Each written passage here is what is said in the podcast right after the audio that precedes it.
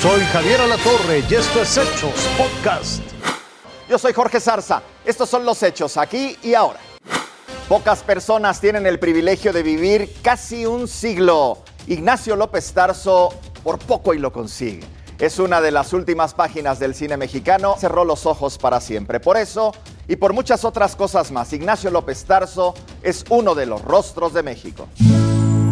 Su sola presencia en la escena marcó un antes y un después en la historia del cine mexicano.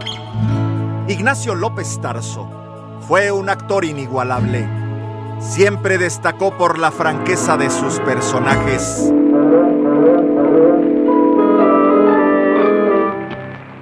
Macario lo llevó a conseguir la primera nominación de México en los premios Oscar como mejor película de lengua extranjera. Al mirarte pensé que ya no me quedaba tiempo ni de probar un bocado. Cuando tú te apareces ya no das tiempo de nada. Y entonces calculé que si te daba la mitad y comíamos parejo, mientras tú comieras, comería yo también. La intensidad de su garganta marcó un estilo inconfundible. Mi madre se llama Deifilia, que quiere decir hija de Dios, flor de toda verdad. Estoy pensando en ella con tal fuerza que siento el oleaje de su sangre en mi sangre y en mis ojos su luminosidad. Ignacio López Tarso supo brillar sin opacar a nadie. Y supo colorear con su talento, aunque las cintas fueran en blanco y negro. ¿De qué monstruo te escapaste?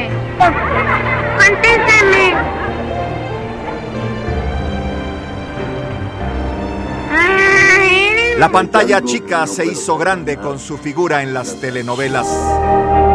Senda de Gloria y El Derecho de Nacer fueron algunos de los muchos proyectos donde se hizo presente.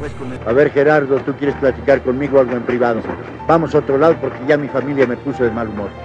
Ignacio López Tarso supo amalgamar la esfera pública para incursionar en la escena política. Medalla de oro en Bellas Artes.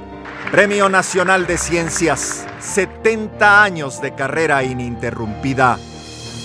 120 películas son su legado icónico.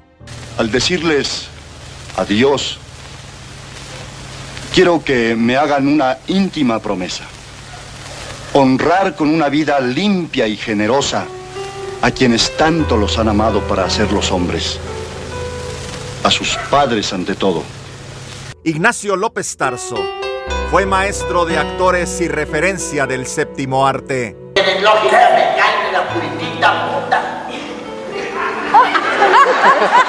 El telón de su vida cayó por la noche.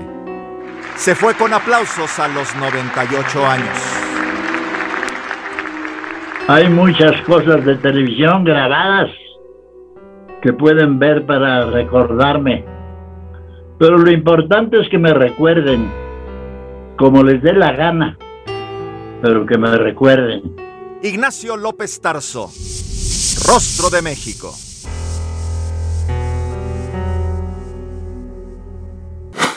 Esto fue Hechos Podcast.